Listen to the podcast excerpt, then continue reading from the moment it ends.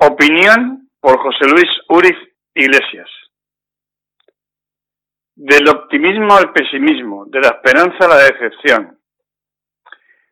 En los últimos tiempos tengo la extraña sensación de ir montado en una gigantesca montaña rusa de sensaciones, por una parte con una esperanzadora sensación de alivio y optimismo, y por otra de preocupación y pesimismo. Quiero pensar que los datos que los gobiernos autónomos y central nos dan son los correctos y que por tanto la curva de nuevos casos ingresados en planta hospitalaria, en UCI y fallecidos es claramente descendente, lo que indicaría que la pandemia va a la baja. Optimismo, pues, al conocer que en los últimos dos días no ha habido ningún fallecido y muy pocos nuevos infectados que parecía indicar que la situación estaría controlada.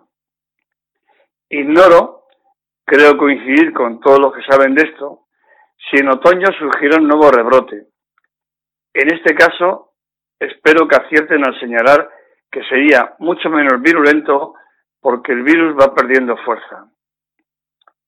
Parece que a pesar de las barbaridades que hemos hecho en los últimos 22, 22 días, de confinamiento, la naturaleza nos ha dado una nueva oportunidad. Y salvo casos puntuales, producidos todos ellos por imprudencias, no se está dando el temido repunte. O simplemente sea que la suerte que le achacan al presidente del gobierno, Pedro Sánchez, sea real.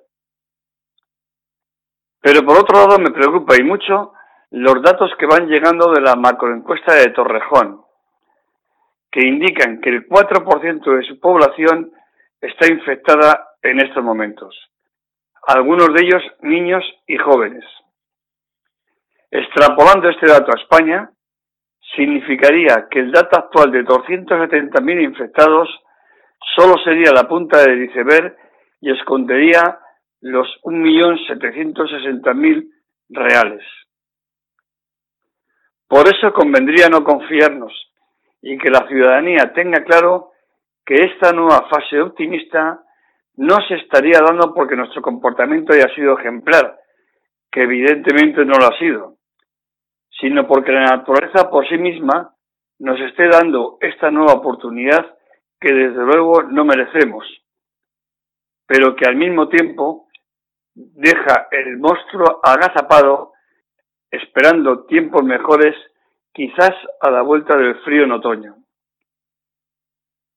Cierto es que la mayoría ha sido respetuosa con las normas que los expertos y las instituciones nos han ido dando, pero ha habido, sigue habiendo, una minoría cada vez más numerosa que no lo ha sido, que no lo es. Ver imágenes de playas como la Concha de Donostia de la Barceloneta o algunas del litoral mediterráneo, más terrazas, chiringuitos, a lo largo y ancho del país, o conocer casos como los de Lérida, Extremadura, Ceuta, Murcia, Ibiza, etcétera, no señalan que la responsabilidad campa a sus anchas producto de unos datos engañosos.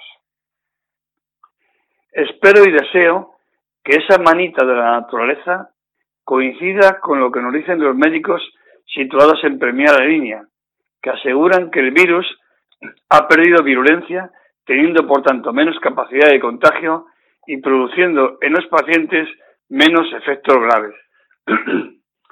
A pesar de ello, lo ocurrido en estos apenas tres meses nos debería hacer reflexionar sobre algunas cuestiones.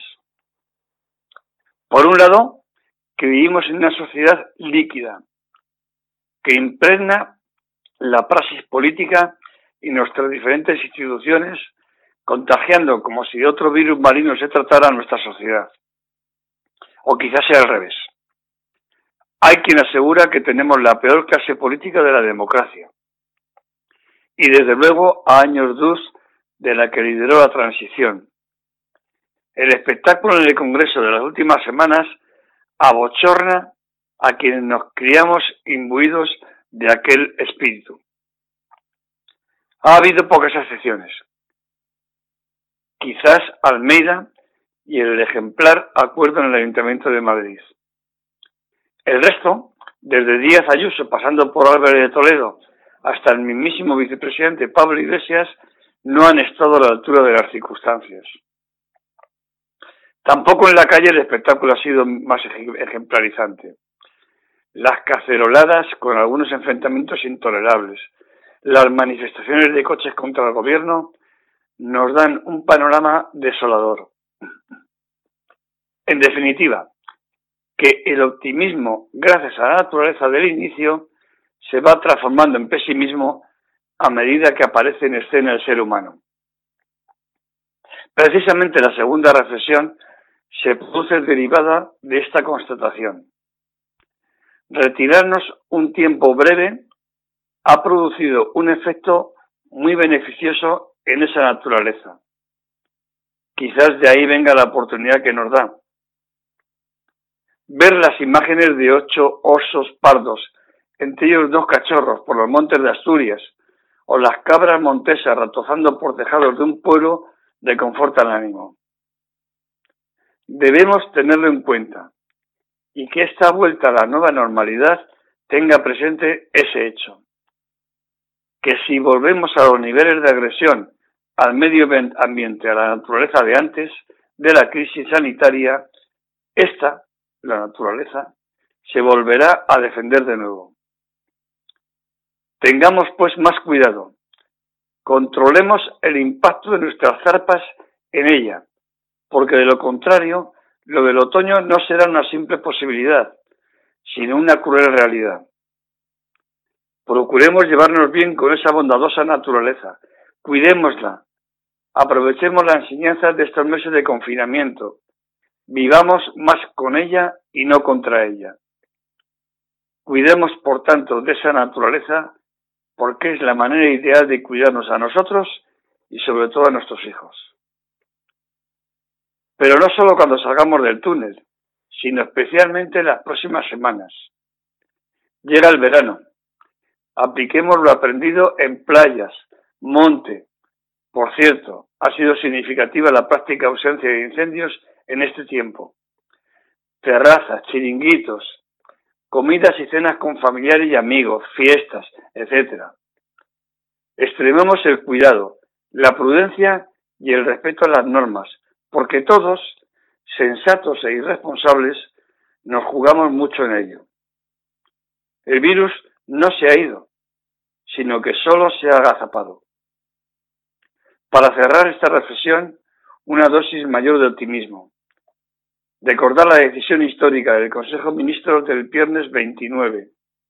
El ingreso mínimo vital era una deuda que como sociedad teníamos con los más desfavorecidos. Por eso, después del 29 de mayo, este país es más justo y sobre todo más bueno. Dijimos que de esta crisis deberíamos salir todos juntos y esta medida ayuda a ello. Ahora solo falta que la clase política recupere la dignidad y el respeto de la que tuvimos la suerte de tener en la transición. Sin bulla de ese legado, lo observe, estudie y sobre todo aplique. Este país se lo merece y la sociedad lo necesita. También, lógicamente, que la ciudadanía no se confíe, porque nos jugamos demasiado que la responsabilidad de todos nos traiga optimismo y esperanza y no pesimismo y decepción. Veremos. José Luis Uriz Iglesias.